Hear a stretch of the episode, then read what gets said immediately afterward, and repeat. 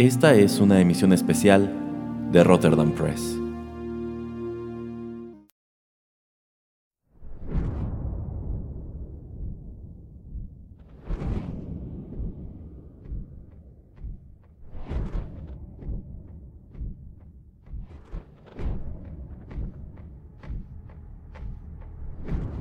Hola amigos, ¿qué tal? Los saluda Erasmo en estos micrófonos y les doy la bienvenida a una emisión especial de Rotterdam Press. Tengo el gusto de que me acompañen en cabina en esta ocasión el padrino Larios. Hola, buenas noches. Y también el señor Juanito Pereira. Hola, hola, ¿qué tal? Bueno, este especial es secuela directa del anterior que se tituló Los tropiezos de Marvel. Bueno, y así como ya le tocó a esta empresa de cómics que habláramos de sus películas, ahora le toca a los otros, le toca a DC. Así que para ir entrando en materia, vamos con música y regresando abordamos la primera película.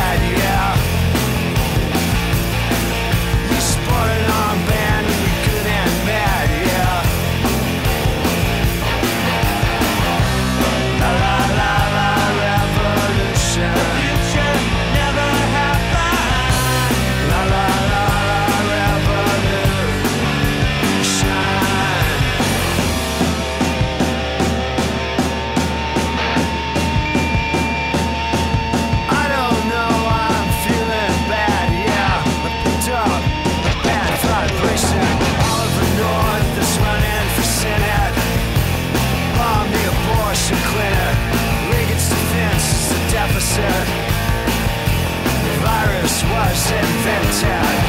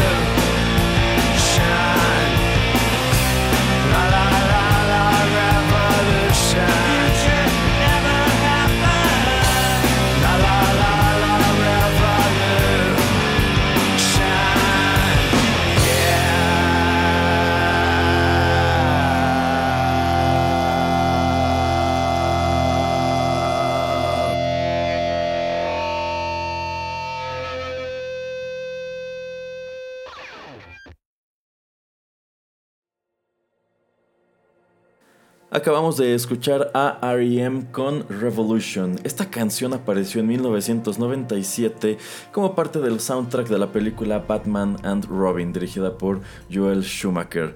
Esta cinta contó eh, con George Clooney, Chris O'Donnell, Alicia Silverstone, Uma Thurman y Arnold Schwarzenegger en su elenco y es recordada como uno de los peores desastres en la historia de Batman, en la historia de DC y en la historia de las adaptaciones de cómics al cine. Pero, pero contó con el Bane que le gusta Erasmo.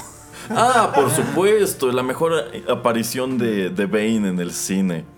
Esta criatura verde que no hablaba, no hacía nada inteligente, era como un cavernícola golpeador. Terrible.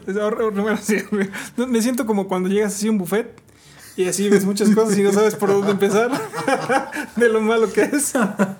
De hecho, esta es la cinta que marcó el final bueno, el, punto máximo de la decadencia y el final de Batman en el cine en aquella década, eh, bueno, eh, eh, este arco de las aventuras de Batman empieza con las dos películas de Tim Burton hacia los finales de los 80.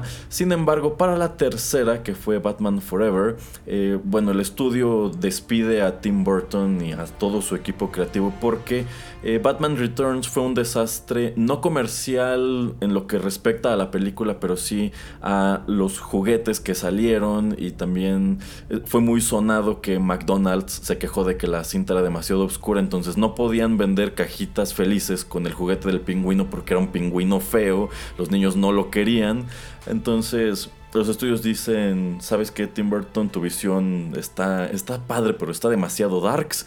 Entonces lo, corren y lo reemplazan con Joel Schumacher, quien también fue el director de la, de la tercera parte, Batman Forever, con eh, Val Kilmer. Una película que generó opiniones muy divididas. A mí no me gusta. ¿A ustedes les gusta? a mí para nada. Fue, fue la primera vez que yo vi sonreír a Batman en una película y no me gustó. la sensación fue muy desagradable. ¿A usted, señor Pereira?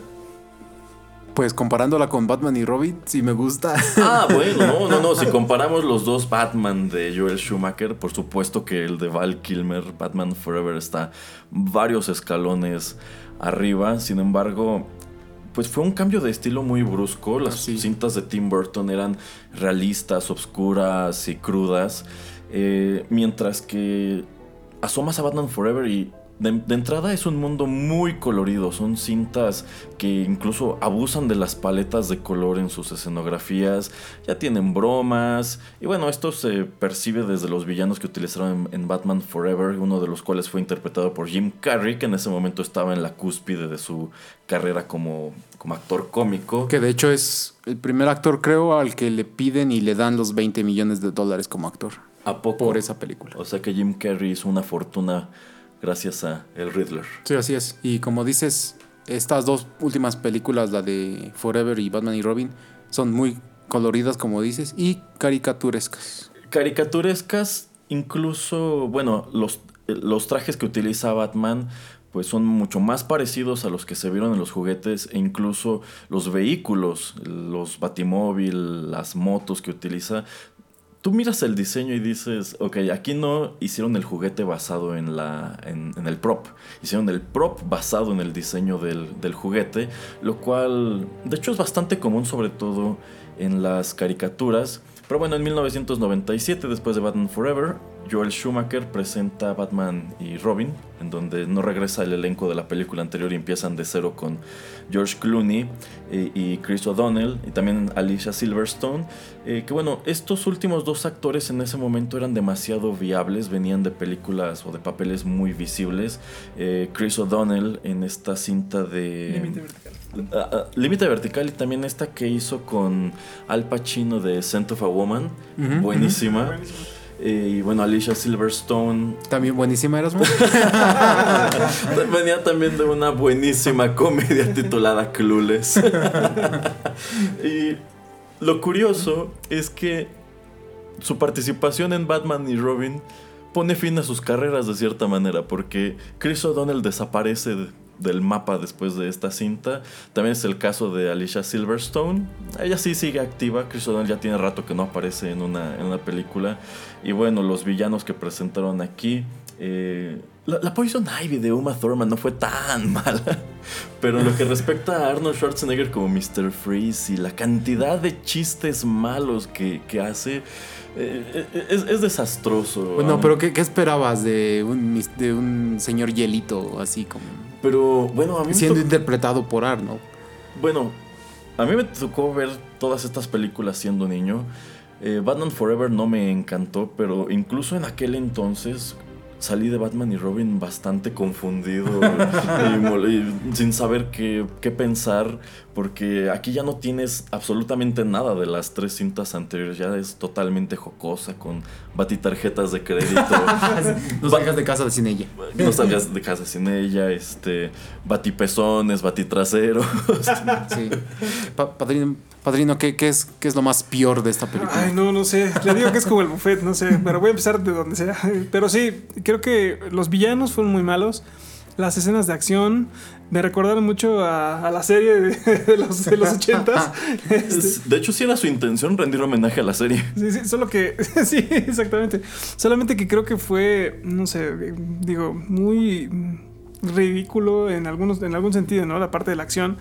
Este, esperaba, pues sí, ya estábamos acostumbrados a, a las primeras dos películas, Batman, Batman regresa, que marcaron un, pues sí, como un estándar, ¿no? De lo que era Batman este, ya lo veía venir con Batman Forever, pero el golpe sí, sí fue muy grande.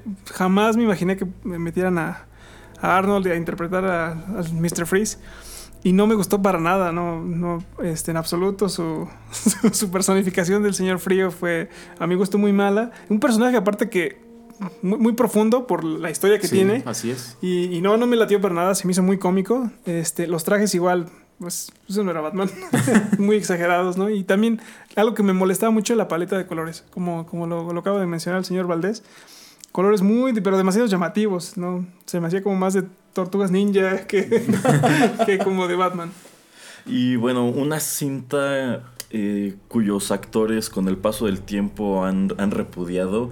El director no, Joel Schumacher a la fecha defiende Batman y Robin como que esa era su visión y muchos de los elementos de los que nos burlamos, él pues dice que su intención era ser serios como los batipezones y los batitraseros. eh, pero, ejemplo, George Clooney cada que le preguntan dice si es una mala película y estoy dispuesto a devolverle el precio de la entrada a quien la haya visto en, el cine. Prácticamente todo el elenco ha tratado de mantener su, distancia. Eh, nada más como dato curioso, Joel Schumacher es, es un director bastante activo en Hollywood.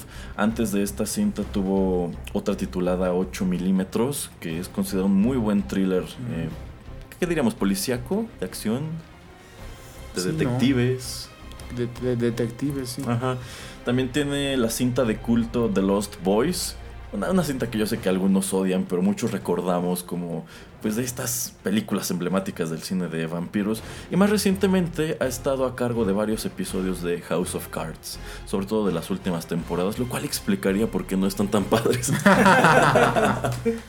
bueno, vamos con más música.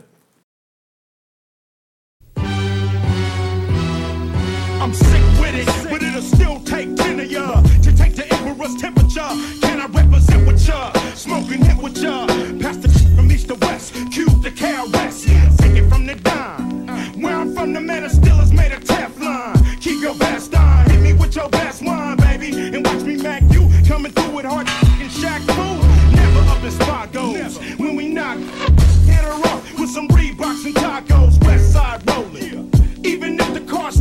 Even if my eyes shut and jaw swollen. That's how it's going down. You only smile when I frown, cause you want the crown. You clown, I keep it real. No more beef with Cypress Hill, now we super friends. Making super ends, west side. Many know the shack made of bills, but did you know the shack made of steel? Feel me? No matter what I do, the Billy is gonna flourish. Big fish like a bus full of Japanese tourists. Style the flow like Hudson River debris. Ship quarter keys of them shack CDs. Next MC that claim they keep it real. Shaquille gon' smack him with a mill, Chris cut clean numerical order bills. Ill. Now put it on the Ritz. The best thing since grits and fake. Man of steel, who you with? I'm so fly when I walk, I levitate. My caliber's first rate, exceptional above great. Diesel's large, guilty on every charge of being dope. Imagine Superman with a dookie rope. One, two, two, three, four, hit. It's the men of steel banging with the drum kit. Four, four, three, three, real, pay your rest, be the gun. Ice One, two, two, three, four, hit. It's the men of steel banging with the drum kit. Four, four, three, three, two, two, one, one. Shaq, be real. Hip hop has plenty of steel with Shaquille and Chris and real. Nobody moves, stay still while the masters build the track. React, the foundation, hip hop generation. Hear my voice at the station. Immortal, so for the recorder, consider the picture. Deliver the scripture, still hit ya. If the shoe fits you're wearing, you'll inherit the culture. Let me break down the whole structure.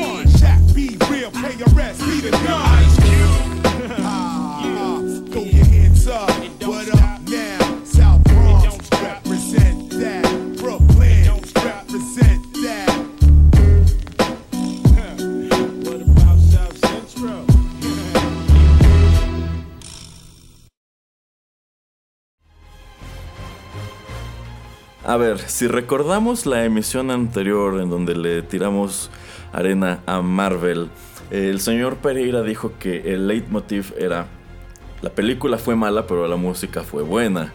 En el caso de esta cinta, en el mejor día de mi humor que me agarre, no puedo decir algo bueno de ella. Incluso la música es horrible. Y ojalá nos acompañen todavía después de escuchar esto. Pues le hayan dado skip. Que no, no le hayan dado skip.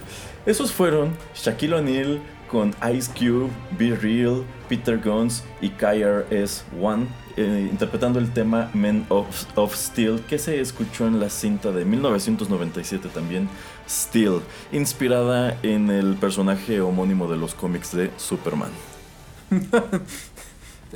Sin comentarios. Dos errores. El primero es poner a Shaquille O'Neal en la película y luego poner a Shaquille O'Neal en la canción de la película. Lo peor del asunto es que haciendo investigación para este programa descubrimos que Shaquille O'Neal ha intentado llevar una carrera de rapero. Sí, más, que nada en los noventas. Más, más que nada en los noventas y bueno, al lado de personajes como estos. Eh, quizá no los ubican por nombre, pero son Cypress Hill. Eh, no, no, no funciona. Esta cinta aparece después de otra película con Shaquille O'Neal que es recordada por sus bajísimos niveles de, de producción, eh, llamada Kazam. Que muchos confunden con Shazam y que ha dado pie a, una, a uno de estos efectos Mandela en donde se cree que alguna vez Shaquille O'Neal hizo una película de Shazam, el personaje de DC Comics, pero no, ese apenas lo van a adaptar. Eh, Steel, bueno, ¿quién es Steel en los cómics? En el arco de la muerte de Superman viene después otra serie que se titula el The Reign of the Superman o El Reino de los Supermanes como se publicó en México, en donde aparecen cuatro personajes que pues apoderan de, su símbolo y de sus actividades. Uno de ellos es eh, The Man of Steel, el hombre de acero. Este es un eh, ingeniero armamentista llamado John Henry Irons, quien crea para sí una armadura de acero con la que puede volar, con la que tiene super fuerza y tiene montadas unas armas padrísimas. Lleva la capa roja de Superman y también trae consigo un martillo poderosísimo que se vea muy padre en, en aquellos cómics. Eh, esta película está inspirada en ese personaje. Shaquille O'Neal hace a John Henry Irons y prácticamente es el mismo concepto. Es un individuo que hacía armas para el ejército. No, no recuerdo exactamente por qué sale. Hay una persona dentro del ejército que es John Nelson, por cierto, eh, quien quiere hacer mal uso de estas armas y Shaq crea el traje, el traje metálico para, para detenerlo. Pero esta cinta se la vea por donde se la vea es horrible. Las caracterizaciones son muy malas, las actuaciones son malas, la música es mala, la dirección es mala. Eh, eh, insisto, el, el día que más de buenas me agarré, no puedo decir algo bueno de Steel. En resumidas cuentas, lo que les queremos decir es compren los cómics de la muerte de Superman y la de los eh, superhombres. Ah, sí, todo ese arco es muy padre. La muerte de Superman, el reino de los eh, Superman y después el regreso de, de Superman. Yo recuerdo que en los 90 eso fue como, wow, uno de los grandes eventos de este personaje. Sí, es uno de los mejores arcos de Superman.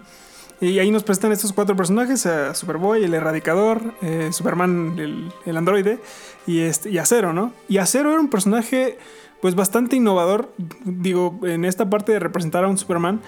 Tengo que decir para mi pesar que Shaquille O'Neal sí se parece muchísimo físi- físi- físicamente, físicamente, quiero aclarar. Me mató. Al personaje. O sea, es, es- la verdad es igualito, igualito, igualito. Si, si ves el cómic, ves que es igualito. Es alto, exactamente igual. La interpretación es muy mala porque Acero es un tipo muy rudo, es un tipo muy. O sea, que de alguna manera eh, te transmite la humanidad de, de Superman, ¿no? En- en- se presenta en un momento en el que Superman desaparece y estos cuatro, como jinetes de, de la- del apocalipsis de Superman, por así decirlo, son como cuatro encarnaciones. Yo ve- las veo así como desde que. De, la personalidad, ¿no? De Superman.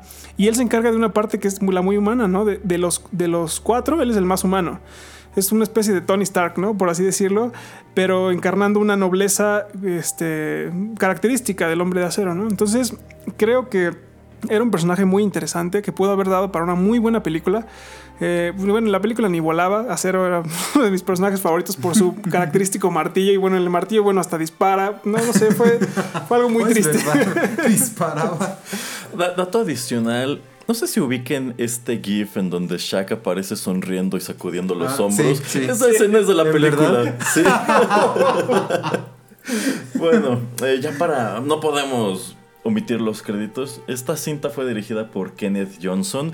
¿Quién es Kenneth Johnson? Él hizo el show de The Incredible Hulk en los 80, en ¿Ah, donde aparecía Lou Ferrigno. ¿En serio? En serio. Mira. ¿Por qué lo estropeó aquí? No tengo idea. Eh, y bueno, el reparto, ya lo dijimos, Shaquille O'Neal, Annabeth Gish, este su único crédito en, en cine. Y bueno, Joss Nelson, quien empezó como una, una joven estrella y a lo largo de su carrera ha sido consistente en elegir y hacer muy malos papeles. Ok, la siguiente.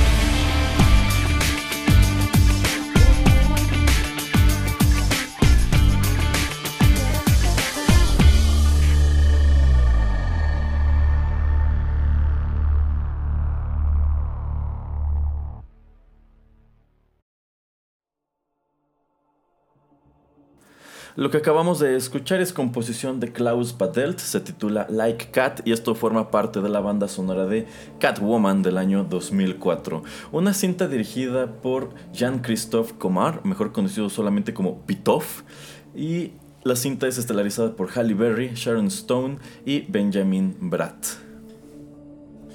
Oh, híjole, es que no hay nada bueno que decir de esta película también. No, no, no. En lo que respecta a los tropiezos a lo largo de los años, las películas que abordamos de Marvel en la emisión anterior son malas, pero estas son peores. Entonces, DC ha sido consistente en que sus adaptaciones al cine por lo regular son, son de mala calidad. Yo creo que el Batman de Christopher Nolan es la gran excepción. A mí me gusta, lo único que me gusta de, de la película fue el traje de, de Catwoman. Se, antes de que saliera la película se me hacía muy buen diseño, o sea, como algo como eso de darle poder a las mujeres y ser como... eh, estar bien con tu sexualidad, etcétera. Se me hacía algo así como muy, muy poderoso, digamos, en, en, en cierto sentido. Sexy, pero amena- amenazador, que es lo que se supone que es Catwoman, ¿no? Como, como lo fue Michelle Pfeiffer en, en las películas, en la película de Batman. Pero, híjole, ya, ya mejor no digo nada. Bueno, esta cinta de entrada se supone que fuera visualmente atractiva porque su director, eh, Pitoff, él es francés, él solamente tiene tres cintas en sus créditos. Una de ellas es, por supuesto, Catwoman, pero él en realidad es un supervisor y diseñador de efectos especiales. Él tiene una filmografía vasta en el cine europeo en, este, en, en esta rama. Él incluso ha trabajado con Luc Besson.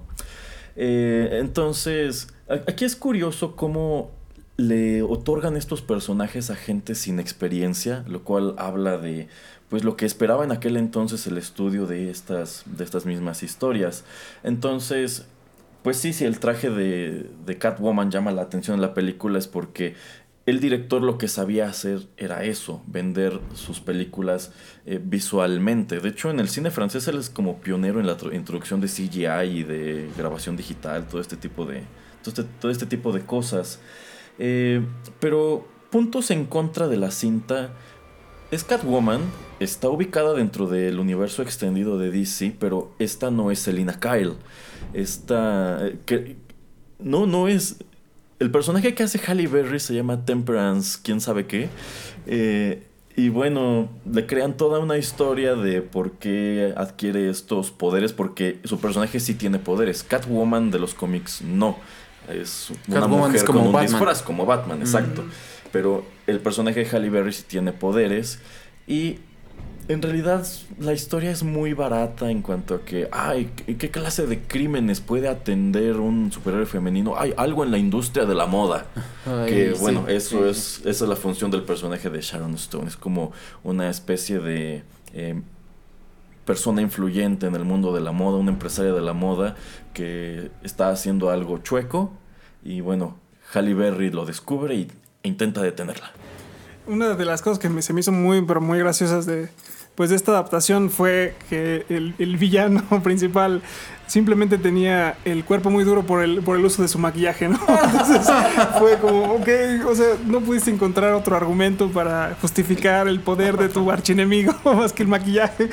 Entonces, pues, sí, o sea, creo, de- bueno, de alguna manera sí puedo rescatar algo. Eh, de No, no lo haga, creo- no lo haga. porque creo que no puedo, pero después lo voy a intentar. Es que creo que esta sería, en mi muy personal opinión, eh, la forma en la que deberían conducirse al momento de introducir personajes eh, que no están, digo, fidedignamente adaptados a un cómic, con un arco, este, vamos a decirlo así como paralelo, ¿no? Esta no era Selina Kyle. Kyle. Porque, por ejemplo, eh, eh, creo que es la forma en la que, por ejemplo, Halle Berry me fascina como actriz. La película se me hizo muy mala, pero yo creo que si me hubiera quejado si fuera Selina Kyle. Me gustó que fuera una, eh, como un, una- un paralelismo, ¿no? De, de Catwoman. No me gustó en absoluto, la, como dice el señor Valdés, la justificación. Eh, esta suerte de poderes, ¿no? Que desde el antiguo Egipto que, que trae, ¿no? No, no- se me hizo para nada, pues, agradable y además ni siquiera pegada al cómic. Las escenas de acción, una que otra de repente como que visualmente parecía atractiva, pero en realidad el, fu- el fundamento era muy malo, ¿no? Mala. Este se me hace un personaje de esos que podrían explotar ahora en, en- las películas de, des- de DC. Siento que sí tiene mucho de para dónde explorar. O sea, puede ser cualquiera de estos. eh, ¿Cómo se llama? Erasmo dijiste la. No es Selina Kyle, es. Ah, Temperance, algo. Bueno. Temperance, algo. Pero puede ser cualquiera de estos dos personajes que pueden dar una- un nuevo intento de. Ahora, por ejemplo, que vimos que se puede hacer una buena película de Wonder Woman, pues algo, un personaje un poco así que el antihéroe en, en, la, en la forma de, de Catwoman, yo lo veo muy factible. Pues sí tienen la intención de realizar esta cinta de Gotham Sirens en donde aparecerían, eh, bueno, regresa Margot Robbie como Harley Quinn y la historia, los otros dos personajes de esta historia serían Catwoman y Poison Ivy. Eh, sin embargo, es un proyecto del cual no hay mucha información. En lo que a esta versión de Catwoman respecta, aparece solamente dos años antes de que Christopher Nolan relanzara a Batman con Batman Begins. Eh, y bueno, el- la recepción negativa de esta cinta es, es legendaria. En lo que respecta a superhéroes femeninos, pues no llegas más bajo que Electra y Catwoman. Es en, No, no, momento, momento. Y- Yo pondría mucho más abajo, pero mucho más abajo Catwoman que a Electra, ¿eh? Pero Estoy de acuerdo. Tirado, sí, sí. sí, estoy de acuerdo. Bueno, en este año 2004, Catwoman está nominada prácticamente a todos los Golden Raspber- Raspberries, que si no lo saben es la antítesis del Oscar, son los premios a lo, A lo peor, peor. del cine. Eh, y Halle Berry, ganadora del Academy Award como mejor actriz, acude a la ceremonia de los Golden Raspberries a recibir su premio como peor actriz de 2004. Y, y en palabras altisonantes le agradece a su agente por haberla metido sus palabras en este pedazo de mierda. Sí, entonces. Pero habla muy bien de ella, la verdad. Que- habla que muy hay- bien de ella, que en realidad quizá terminó en esta cinta porque había firmado para hacer un número X de películas, no tuvo opción más que estar allí. Pero es, es interesante ver que a diferencia de lo que sucede con Joel Schumacher, que con los años ha defendido Batman y Robin a capa y espada, pues ella está consciente de que la cinta no fue buena.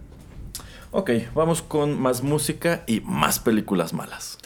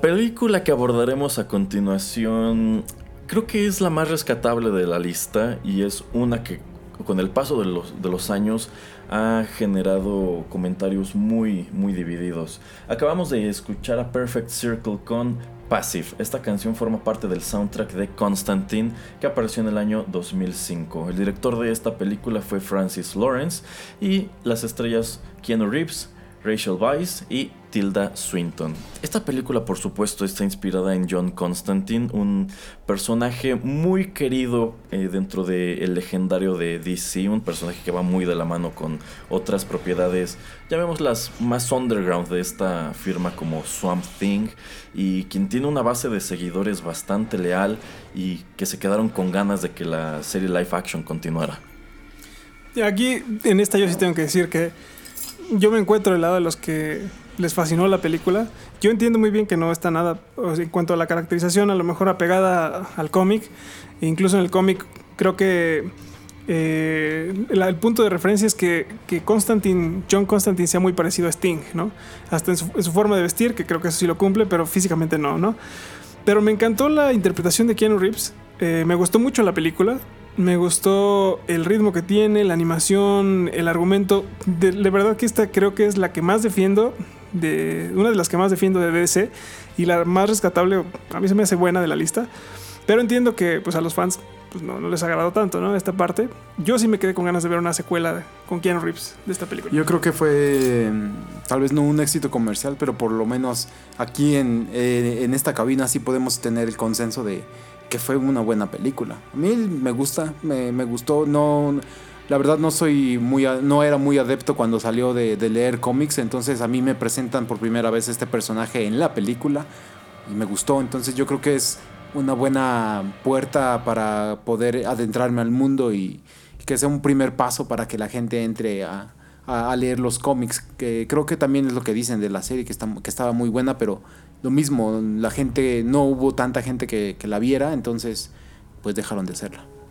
Aquí voy a coincidir con, con el señor Pereira y el padrino. A mí también me gusta Constantine. Estoy consciente que eh, el personaje que presentan en la cinta no es el de Hellblazer, no es el que se parece a Sting y es gay y es súper mal hablado, rollos así.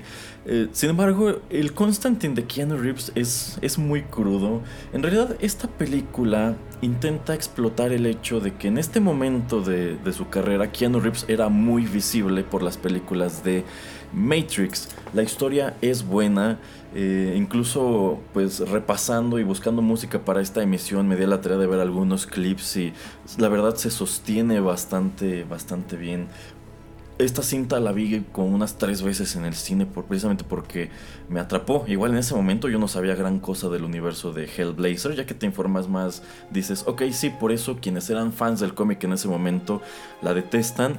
Yo creo que esta cinta, si hubieran contado esta misma historia sin que el personaje de Keanu Reeves se llamara John Constantine, pudieron haber creado una muy buena serie de, de filmes, que para mí en realidad eso es lo único que lo impidió, que a los fans que conocían al personaje no les gustó la caracterización de Keanu Reeves y consideraron que no representaba de manera muy fidedigna el universo de este personaje.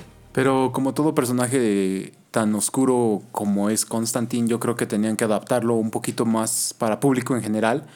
Entonces, como que digamos que sí, tienes que complacer a los fans, pero también tienes que hacer que gente que nunca ha visto el personaje le, le guste. Entonces, era una tarea muy dura y no sé, yo creo que si a, a una hora haces otra película de este personaje mm, muy, muy apegado a, a lo que es el cómic, yo creo que mm, también vas a tener a mucha gente que no va a ir a verla por lo mismo de, ay, esto está muy oscuro, ay, esto es demasiado para mí, etcétera.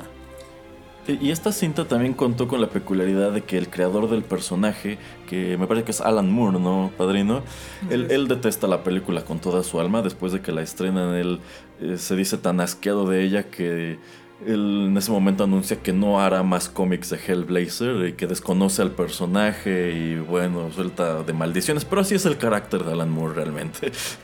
Sí, de hecho, bueno, una de las cosas que comentaba el señor Pereira es, yo creo que de lo que peca mucho DC más bien es del opuesto, sino de, de que no, no se apega fidedignamente al cómic, pero en este caso no sé, o sea, fue la buena dirección, el, buen guion, que a, pesar de que no estuvo bien apegada al cómic, y eso se reconoce, fue muy buena película.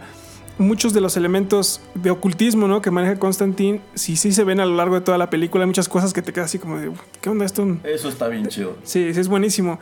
Y que te dejan detallitos que hacen que la película sea muy interesante. Por ejemplo, una de las cosas que a mí me encanta es eh, en, una- en la escena principal, cuando John Constantine está este, llevando a cabo este exorcismo, le- las personas que les pide a unas personas ¿no? que ayuden a sostener un espejo para empujarlo y les pide que tengan los ojos cerrados. Y una de ellas casualmente abre los ojos y se le pone el, el- el pelo blanco, ¿no? Lo que no te dicen ahí es el ocultismo que hay detrás, ¿no? Y se supone que la creencia es que eh, por abrir los ojos él eh, envejeció aproximadamente 40 años o perdió 40 años de su vida, ¿no? Y esas son cosas que sí te mencionan en el cómic y son cosas que sí están vinculadas al ocultismo. Y hay muchas de esas que se presentan a lo largo de toda la película que la hacen súper interesante.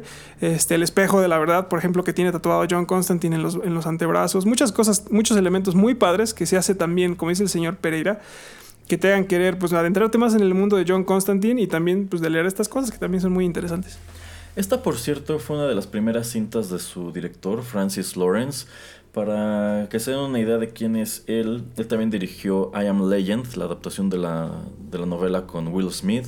Él dirigió todas las películas de The Hunger Games. Él también dirigió Red Sparrow, que el señor Pereira y yo fuimos a ver hace poco.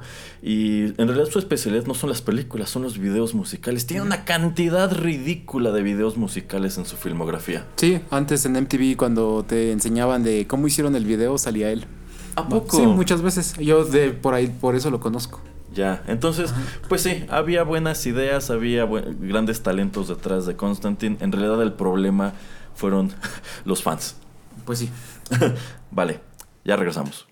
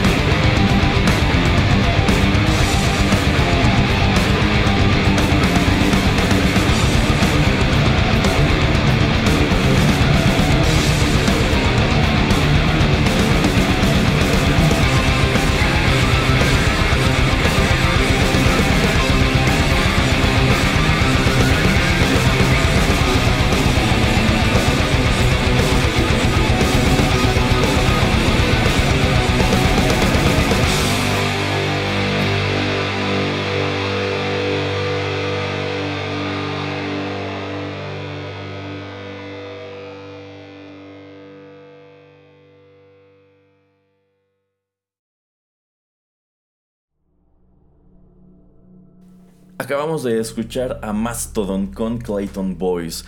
Esto forma parte de la banda sonora de Jonah Hex que apareció en el 2010.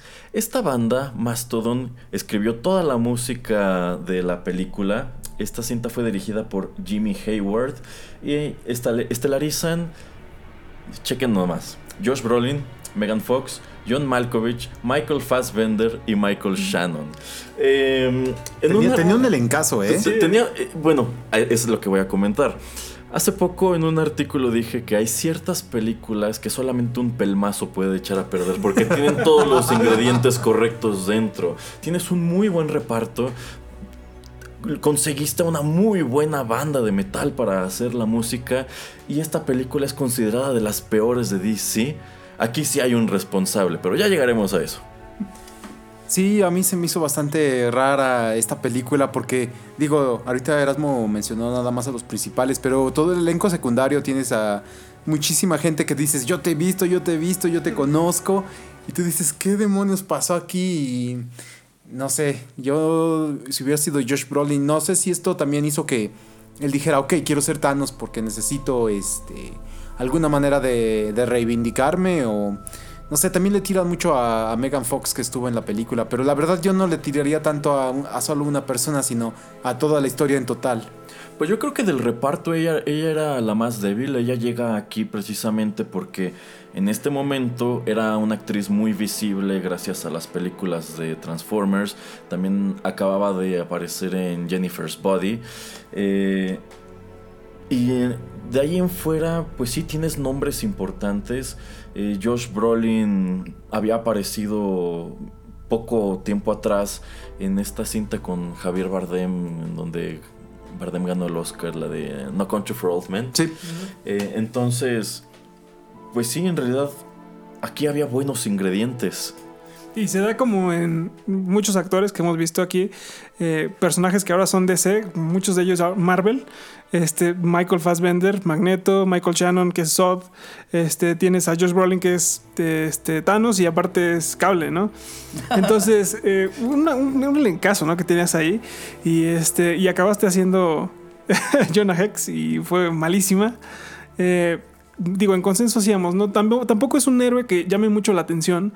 Eh, digo, por el concepto en sí, pero ves a Marvel haciendo cosas con, con, héroes que a lo mejor también, pues no esperabas mucho de ellos, hicieron cosas extraordinarias y aquí DC creo que pues falló haciendo justamente lo mismo, ¿no? Un personaje, un personaje del que no esperabas mucho y al final no dio nada, ¿no? Pero bueno, ¿de quién fue la culpa? En realidad aquí solamente se puede señalar al director Jimmy Hayward. El estudio le entregó todo este material a una persona inexperta 100%. Este fue su primer y a la fecha su único crédito como director. Este individuo es animador. Él, es uno de los, él, es uno de los animadores que trabajaron en la primera Toy Story. Y en realidad son los únicos créditos que tiene como ilustrador y animador. ¿En qué momento a alguien se le ocurrió darle una película? ¿A quién conocía?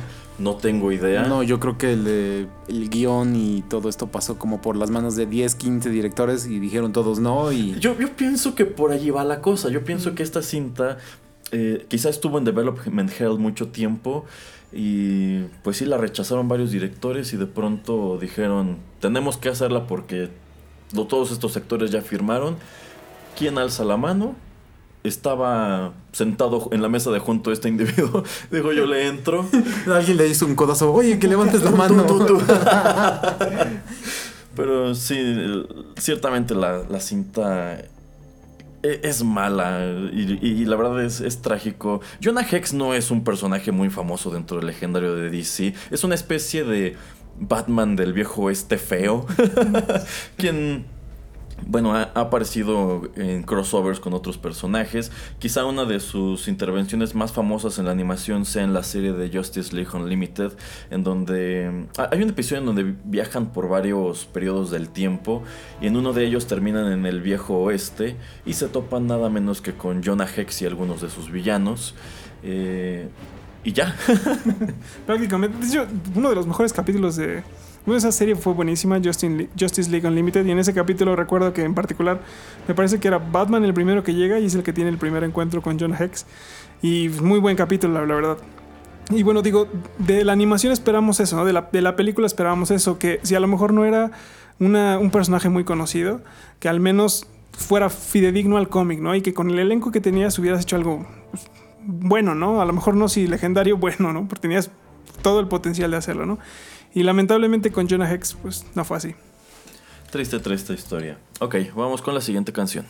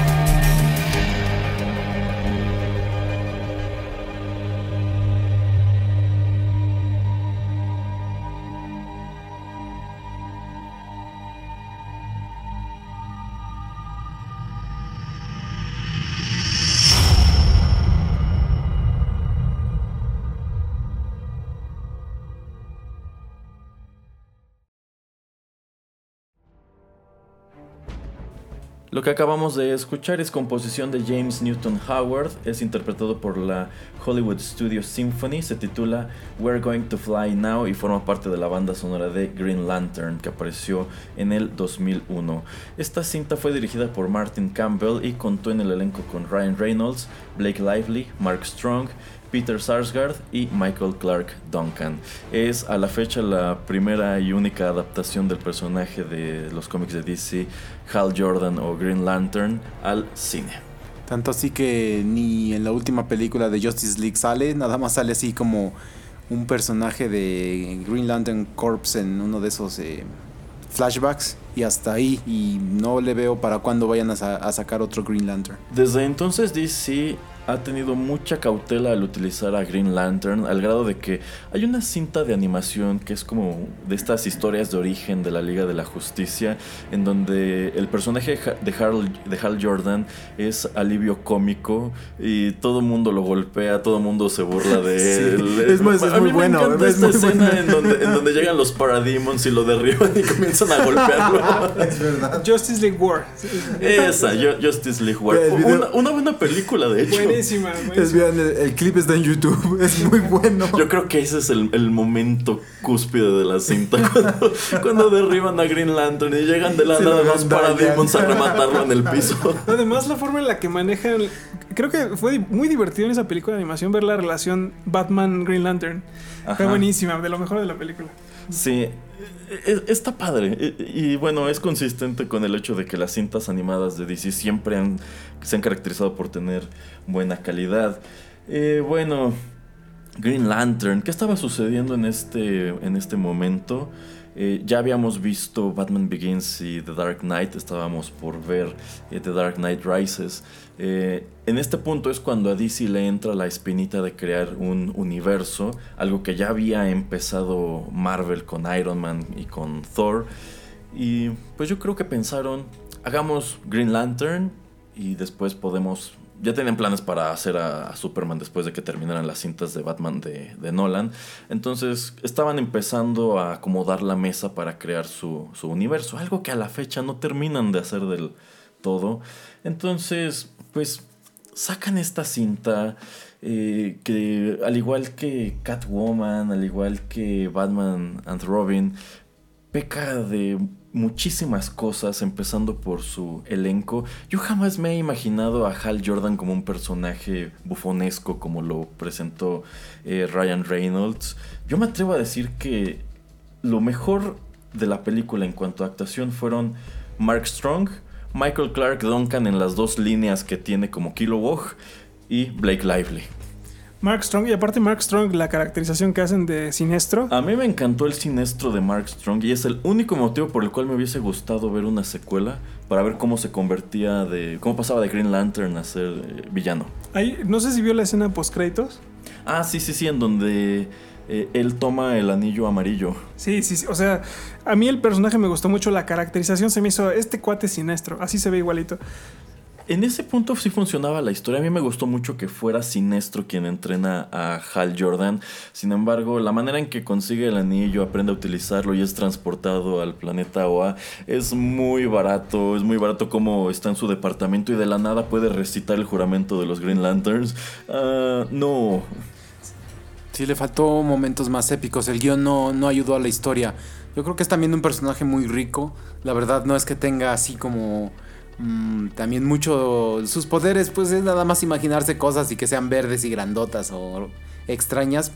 Pero yo también le veía mucho potencial y la verdad, en la historia siento que no pasa, pasa muy poco en la historia, pasa nada, o sea, no tiene ningún nada emocionante. Y tiene un villano bastante débil. Parallax en los cómics de Green Lantern, pues es, es Parallax, es, como el, es como el Doomsday de, de este personaje. Y el parallax que te presentan en la cinta es demasiado básico. Prácticamente no representa una amenaza. Ah, sí, ya se soltó. ¿Qué vas? Va, destruirá un hangar en el aeropuerto. Oh, Dios mío, qué terrible. y la manera en que se enfrentan y salen al espacio y lo avienta al sol. A mí me choca cuando avientan cosas al sol porque no tienen en cuenta que el sol está lejísimo. No, puedes, no puedes volar y regresar del sol tan rápido. Es ridículo. Eh, entonces, no, no, no, no. Eh, peca de, muchas cosas. E irónicamente, siendo un superhéroe que depende bastante de los efectos especiales para, para funcionar, pues el CGI de esta cinta es muy barato. Me atrevo a decir que el Green Lantern que se ve en el flashback de Justice League está mil veces mejor hecho que este. Sí, sí, sí. Totalmente. Y yo en particular esta cinta me dolió muchísimo porque yo soy este, bastante fan de, Green Lantern. Y sí, era una, una, cinta que yo esperaba mucho. Recuerdo que cuando veía el tráiler, así como era la típica, como la típica esposa golpeada que decía, no, es que, es que sí me quiere. Así como quería ver que no, es que sí va a estar buena. Sí va a estar buena la película. Pero, pero no, al, final fue lo que esperaba, ¿no? O sea, el marido golpeador. Este, y, me dolió mucho precisamente por eso. Como dice el señor Valdés, no se me hace poco que sea Parallax. Parallax es un villano que pone a todo Oa, que es todo el planeta de los Green Lanterns, a temblar, ¿no? Este, a los guardianes, ¿no? Que, es, que son como la crema innata de Oa, ¿no?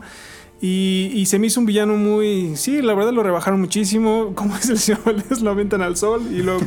con una. con una proyección de dos aviones que se me hizo malísima. Este me encantó la parte en la que intentaron pues llevarte a OA, porque creo que eso era necesario totalmente. Me, gustó la animación, me gustó ver a Kilowog, sí me gustó la caracterización, me gustó mucho Sinestro, pero eh, las, pues, las escenas de acción carecían de mucho, ¿no? De mucho contenido. Eh, esta parte que dice eh, el señor este, el señor Alfredo tiene mucho que ver con las proyecciones que hace Linterna Verde, ¿no? Los constructos que hace. Y eso a mí se me hace como muy divertido, ¿no? Imaginas lo que sea y, con eso puedes atacar al, oponente. Y creo que les faltó muchísimo. Las, los controles eran básicos. Sacas unas ametralladoras. Así como les faltó muchísima imaginación en eso. ¿no? A mí lo que me gusta de la imaginación, por ejemplo, Ant-Man que se reduce, que pelea con el trenecito este y... Que le aprieta el iPhone. que hace el tanque, lo hace chiquito y luego lo hace grande. Muchas de ese tipo de cosas es lo que le falta a, a esa película. Sí, totalmente. Padrino, ¿a usted qué le parecen los trajes de los Green Lantern en esta cinta? Pues la verdad, no, la verdad no, me gustaron. Sí tengo que decirlo, no me gustaron, pero sí tengo que decir que al menos siento que sentaron base como de lo que podría ser una aproximación a un traje. Me gustó mucho que, fueran tuvieran cierto resplandor, porque al final el campo de fuerza de todos los Lanterns sí tiene brillo. Pero no me gustó que se veía como que había luz que irradiaba, no sé, como que se veían los músculos, ¿no? no me Parecía orgánico. Exactamente, eso, eso no me gustó, como que eh, esa parte no. Bueno, pues sí, Green Lantern fue un desastre crítico y comercial. Ah, bueno, y también de las cosas, creo que dura muchísimo, ¿no? Dura como ah, dos horas es, y es Muy larga, Es muy larga y la verdad no tiene historia para, para justificar ese, esa extensión. Eh, en este punto Ryan Reynolds ya tenía dos malos créditos en las películas de cómics. Antes hizo a Deadpool en esta cinta de Wolverine Origins. una interpretación que, bueno, él durante mucho tiempo deseó ser Deadpool. Tiene la oportunidad en esa película y le escriben un muy mal personaje. Eh, le llega la oportunidad de pasarse a DC, de nuevo echa a perder las cosas. y a mí me encanta cómo en la siguiente adaptación de Deadpool, la que sí está bien hecha, aunque hay quienes digan que no, el, eh, ironiza bastante sobre el hecho de que tiene estos dos créditos antes del Deadpool malo y de Green Lantern, como, como cuando lo van a someter al, al, tratamiento. comenta que eh, por favor no le hagan el traje animado y que no sea verde. Eh, eso, me, eso me parece además, genial. Además, al final en los créditos, la, la escena post, ¿no? En donde sale la cabeza de, de Deadpool que habían cortado en la, en la película de Wolverine, ¿no? Ah, sí, sí, sí, también. Eh, bueno, pues eh, aquí, ¿quién tuvo la culpa? Pues yo diría que el guion, porque el director no es malo. Este señor Martin Campbell es el mismo que hizo GoldenEye de James Bond. También hizo Casino Royale, que es considerada por mucho la mejor de las cintas de James Bond con Daniel Craig. Y también dirigió todas las películas del zorro con Antonio Banderas. Andalosa. Entonces, pues tiene trabajos buenos y otros quizá no tanto, pero pues al parecer es una persona que sabe lo que hace, ¿no? Pues sí, entonces es como dices, fue el guion el, el problema mayor de esta película. Ok, vamos con un último tema musical y regresamos a despedirnos.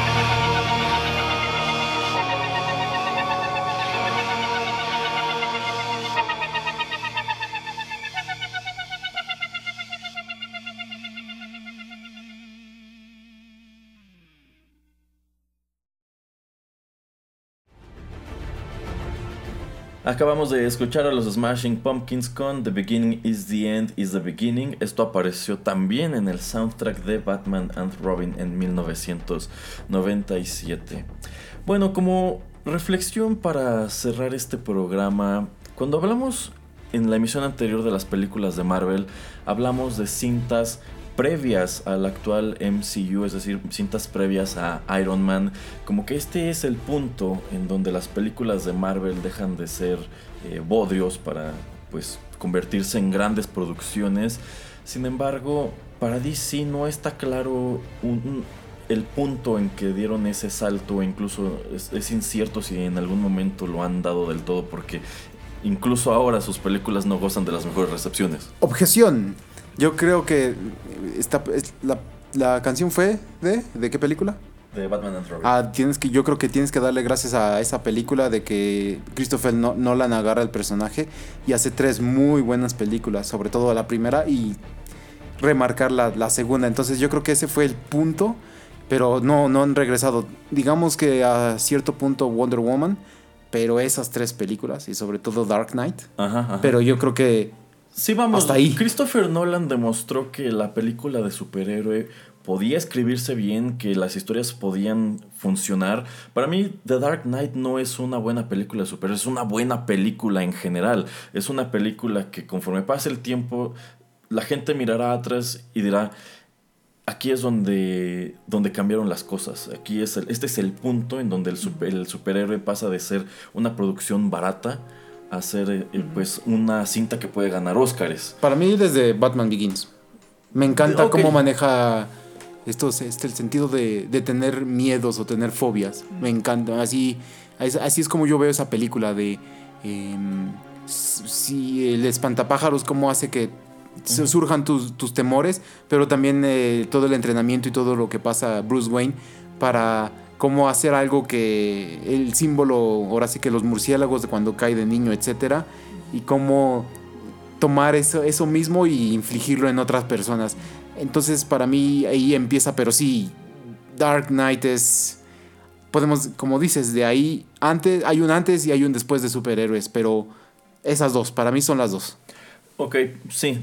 La trilogía de Nolan es la que pone la barra. Yo citaría, sobre todo dentro del universo de DC, otro trabajo que es Watchmen de Zack Snyder. Uh -huh. Lo curioso es que Warner no aprendió de estas películas y todo lo que han producido después no ha sido consistente con la calidad de estos trabajos, con todo y que Zack Snyder regresa para dirigir Man of Steel. En general, todas las películas que han producido dentro de su universo extendido, eh, pues han tenido recepciones cuando no tibias, malas. Y es terrible que cuando estás trepándote al ring con Marvel, tratando de competir a, este nivel, de meterle muchísimo dinero, de meter celebridades, eh, buenos directores, eh, no estés obteniendo resultados. El hecho de que Batman v Superman haya eh, sido apaleada por la, por la crítica y por muchísimos fans, yo creo que es, que es terrible cuando tienes un antecedente como la trilogía de, de Christopher Nolan. Es señal de que y, de pronto hiciste las cosas muy bien, pero le diste la espalda a esa fórmula o te olvidaste de lo que funciona en ese momento para improvisar. Sí, yo creo que sí, estoy más, más de acuerdo, en, o más en sintonía con eso. No creo tanto que sea una antes y un después, sino más bien fue como un parteaguas. Y, y a partir de ahí no se aprendió nada, ¿no? Pero sí se marcó una diferencia del, potencial de DC, ¿no? Y sobre todo con un personaje que no era nada fácil, del que esperaba mucho que Batman, ¿no? Que es el principal. Pero después de ahí, pues sí, se vino abajo esta, toda esta parte de DC, dejando, pues como dice el señor Valdés, el futuro incierto, que es lo que más me duele, ¿no? Al menos, digo, es como que se retomó esta parte en lo que yo vivía, quién sabe cuántos años les vuelva a tomar reestructurar todo esto, ¿no? Regresar a una fórmula que les funcione. Algo que siempre hablo con, el señor Valdés es lo que acababa de comentar en uno de los otros eh, eh, secciones de este programa, eso de las películas animadas de DC, que es así le parten la cara a las animadas de Marvel. Son muy buenas, las animadas son buenísimas. Es como, por ejemplo, cuando sale Suicide Squad. Si hubieran hecho eh, Arkham Assault, listo, o sea, hubiera sido una película excepcional. Entonces yo no entiendo cómo, no, cómo puede haber tanto contraste de la película animada es buenísima, pero la, la, la, que hacen este, en live version es muy mala. Como la Erasmo, ¿cuál es la de que sale el el, ¿qué es? El Superman mexicano. Gods and Monsters. Gods, and, Monsters. Es buenísima. Es una muy buena película con tres excelentes spin-offs. Es un universo que yo no me explico por qué DC no está explorando más, al igual que el de, el de Flashpoint, pero eso, eso es interesante, como, ok, en el cine live action DC no lo hace bien, pero en las películas animadas sí, y en las series animadas también. No sé si eh, alguno de ustedes haya visto eh, eh, Avengers Assemble, la serie animada de, de, estos personajes de Marvel. Sí, algunos capítulos. Yo también.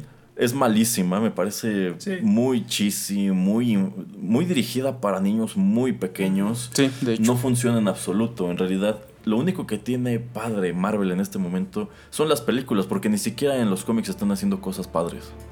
Sí, de hecho yo estoy muy de acuerdo con ese, con ese comentario. Yo he sido ávido consumidor de las, de las películas eh, animadas de DC y tienen increíble cantidad de buenos títulos. Y ahorita que hablamos también de Green Lantern, ¿no? Tienen tres, cuatro películas de Green Lantern animadas, The First Flight, este, Emerald Knights, que son buenísimas, de donde sacar mucho material. Este, en este caso, ¿no? Con lo de Arkham Asylum, este, eh, Justice League War, eh, no sé, hay muchísimos títulos, ¿no? Y creo que sí, pues es, es el, ahorita lo fuerte de DC, de donde creo que deberían estar, como dice el señor, el señor Pereira, pues tomando la inspiración para hacer las películas live action. Y en ese momento incluso en los cómics tienen cosas muy padres. Por ejemplo, la serie de Batman Rebirth a mí me gusta bastante. Ha tenido sus tropiezos, pero ahí la lleva. Están publicando también esta serie de Doomsday Clock que promete muchísimo cuando al principio todo mundo la miraba con bastante escepticismo. También la serie de White Knight que si no la han leído se la recomiendo bastante. Yo creo que es una de las historias más ambiciosas que se han publicado eh, de Batman. Eh, entonces, sí, es muy curioso cómo tienen buenos materiales, pero eso no se proyecta en la pantalla grande. Yo creo que la estrategia de tratar de alcanzar rápidamente a, Marvel con hacer su equipo de superhéroes fue ahí donde la estrategia eh, y el enfoque fue el equivocado. Porque si vemos, por ejemplo, la primera de Man, of Steel no es mala. O sea, tampoco los últimos 20 minutos no, me, no son lo mejor para mí. Pero como película, ok, está pasable. También la de Wonder Woman. Entonces, y ya tenías un personaje como Batman.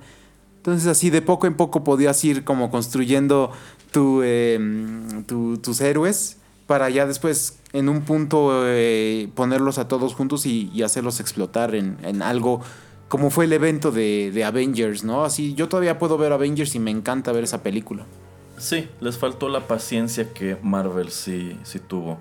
Y quizá de cierta manera también, eh, pues tuvieron demasiada ambición, porque a fin de cuentas cuando empezaron, empezaron las películas de, Marvel, ellos no pensaban en hacer los Avengers cuando hicieron Iron Man o cuando hicieron The Incredible Hulk, sencillamente son cosas que se fueron dando sobre la marcha, producto de una serie de aciertos. Bueno, pues con esto llegamos al final de esta emisión especial. ¿Algún último comentario? Pues no, eh, no, más que nada el hecho de que así como Marvel tuvo su lado oscuro, pero logró aprender y salir a la luz, pues de ese también tuvo su lado oscuro y, y su lado más oscuro. Padrino, después de repasar todas estas malas películas, necesito un antidepresivo. Eh, sí, totalmente. Ya los traje aquí, ahorita les voy a compartir aquí. Ah, sí, por favor, porque estoy al borde del pánico. Señor Pereira voy a llorar después de haber de, de, haber acordadome de todas estas películas. Es como esos soldados que van a, a la guerra y regresan y tienen ese, ¿cómo se llama el este? Sí, este el trauma. Estrés postraumático. Estrés postraumático. Padrino, voy a necesitar que me recomiende un buen psicólogo. bueno, muchas gracias por acompañarnos en esta emisión especial. Nos escuchamos muy pronto aquí en Rotterdam Press. Bye.